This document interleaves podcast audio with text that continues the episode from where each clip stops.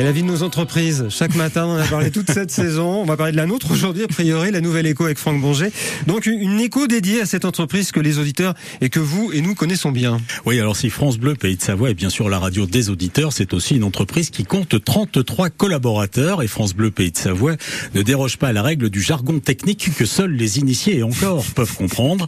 Ayant distillé mes premières chroniques matinales dès septembre 2004 à ce micro, il y a presque 20 ans donc, ce curieux langage qui veut parfois dire autre chose que ce qu'il est censé évoquer aux profanes, continue de susciter chez moi toujours quelques interrogations. Est-ce que vous avez des exemples là ah, Bien sûr, Anne. On m'a dit par exemple au tout début, tu laisses bien l'animateur te lancer sur son tapis. Alors j'ai longtemps cherché où pouvait bien se cacher la dite carpette, dont d'ailleurs les studios ne sont pas dotés, sans compter que personne ne m'a jamais pris pour un javelot ou un disque pour me lancer. Alors lorsqu'il me manquait une conclusion à ma chronique, cela semblait pas très grave puisqu'on m'indiquait tranquillement que l'animateur ou le journaliste ferait un pied dans sa voix.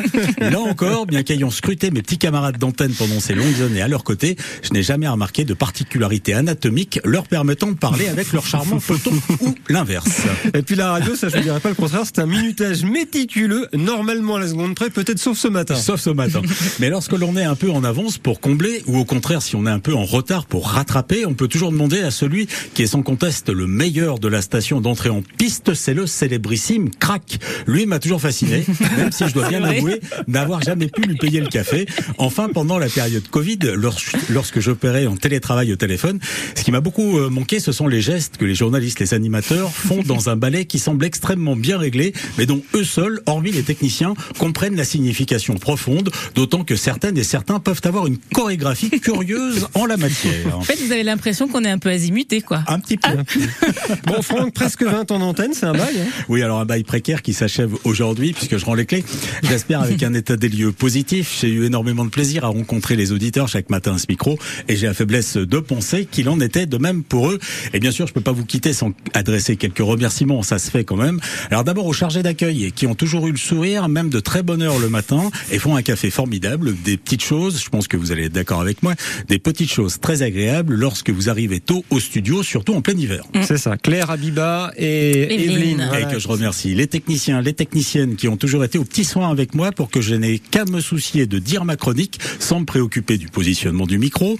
Toute l'équipe de la station et plus particulièrement euh, Hervé qui m'a fait venir à ce micro et qui est aujourd'hui le directeur, Karine, Karine et Serge ensuite avec qui j'ai fait nombreuses fois l'expert, Christophe qui vous a précédé à ce micro, Laurent et puis Bleuette qui m'a alimenté rédactionnellement.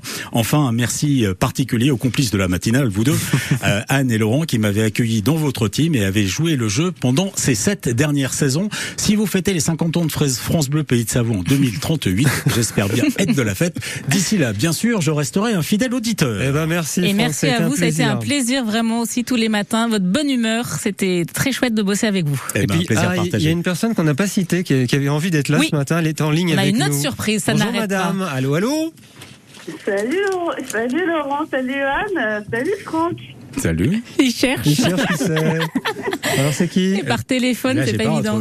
Elle était là à côté de vous hier matin en plus, c'est quand même. Ah mais c'est Isabelle. Et eh oui, oui, Salut Isabelle, ça va bien eh bien oui, je ne pouvais pas être là ce matin, mais je voulais rendre hommage à notre Rémi Briquet de l'écho. Alors derrière votre poste, vous ne le voyez pas comme nous, mais Franck Danger, c'est l'éternel grande classe, costume, cravate et bonne humeur.